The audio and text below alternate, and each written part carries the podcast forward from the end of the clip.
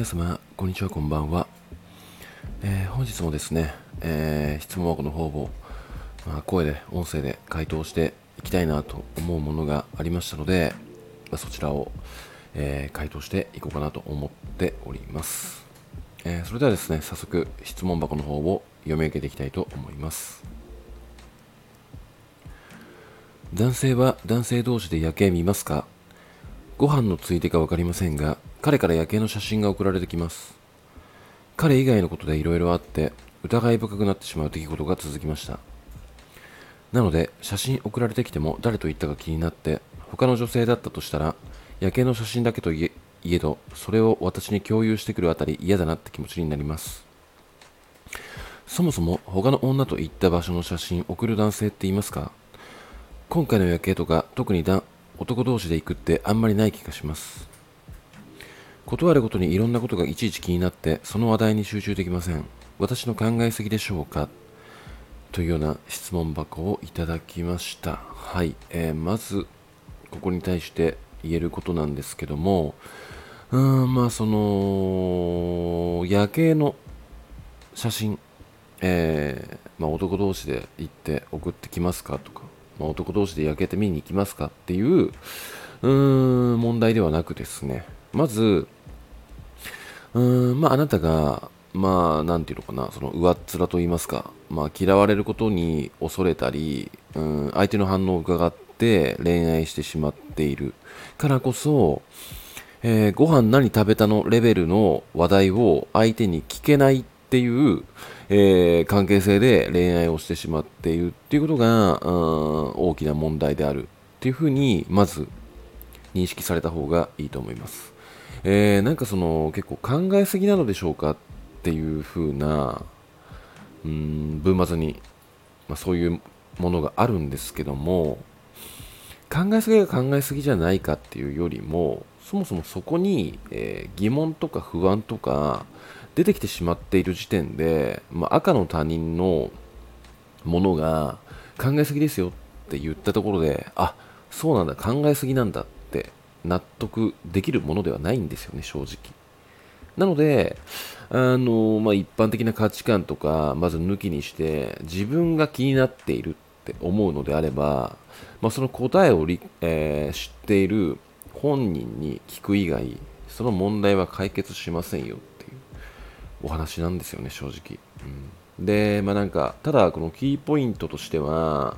えー彼以外のことでいろいろあって疑い深くなってしまう出来事が続きましたっていうので、まあ、過去の恋愛なのかな、これは。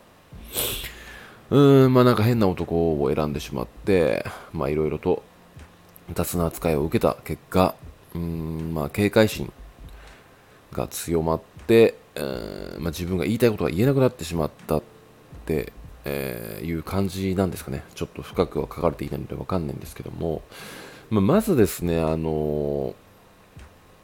まあ一旦最初に戻って、順番立てて回答していこうかなと思うんですが、まあまず男性は男性同士で夜景見ますかっていうお話なんですけども、まあ、正直言うと、まあ、男同士でドライブ行って夜景見に行くっていうことってあの結構ありますね、普通に。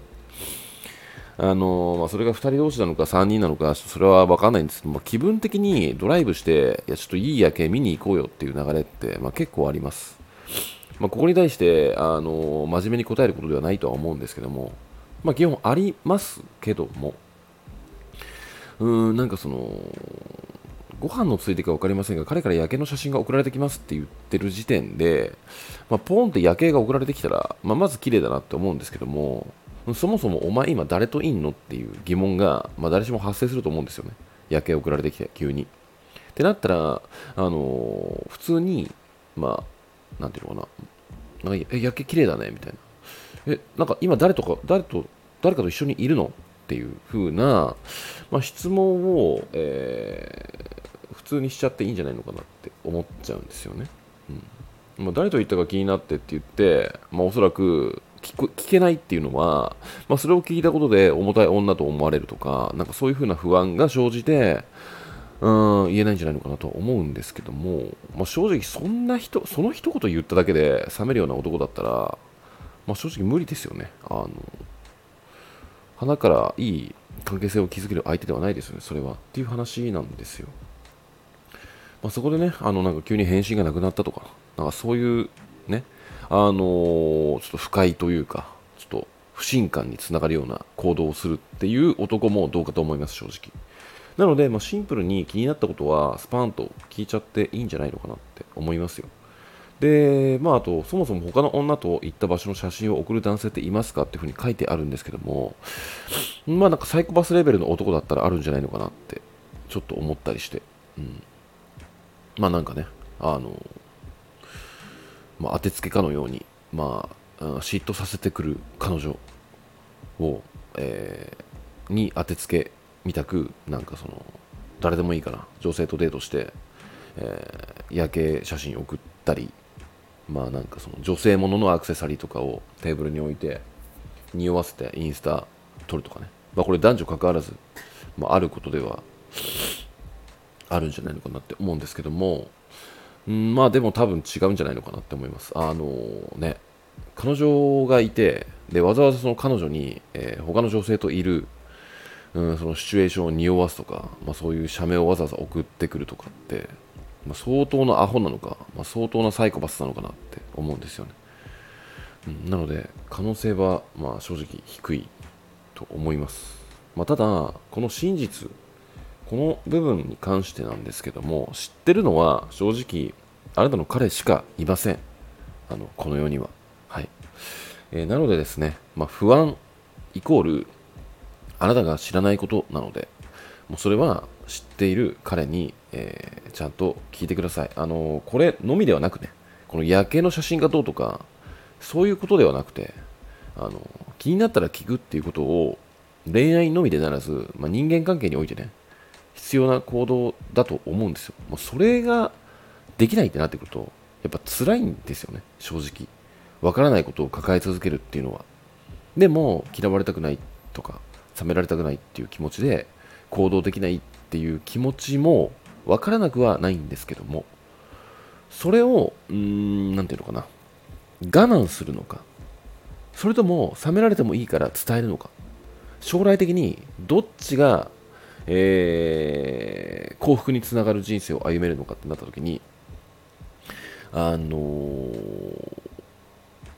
まあなんかね、まあ、一人のね、まあ、おっさんがこんなこと言うのもあれなんですけどもまあ気になることを聞けるような、まあ、自分になれなって人生歩んでいける方が、まあ、圧倒的に楽ですよねって思いますそれは、うん、まず、まあ、恋愛でも友達とかでもまあ人とのつながりでもそうなんですけども、まあ、やっぱりなんかね相手の感情がわからないっていう中での関係性を構築するって、うん、やっぱきついしうん、なかなか厳しいんじゃないのかなって。そうなってくると、相手を理解することもできないですし、うん、なんか憶測で、こうなんじゃないのかな、ああなんじゃないのかなって思って、うん、あの愛を深めていくっていうことは、えー、無理なんじゃないのかなって思っております。なので、えー、聞きたいことは相手にちゃんと聞く。で、あの、ちょっともやっとするんであれば、そのもやっとした感情を伝えた上で、自分がどうされたいのかっていうのを相手にちゃんと伝えるっていうことを、あのもう勇気出してね、あのやりましょうというお話ですね。あのこれ結構癖づいてきちゃうんで、うん、結構勇気がある行動ではあると思うんですけども、まあ、ちゃんと頑張って相手に伝える癖を、えー、つけていきましょう。というお話でした。はい。えー、てな感じで今夜はこの辺で終わりにしたいと思います。今夜もご視聴いただきましてありがとうございました。それではまた。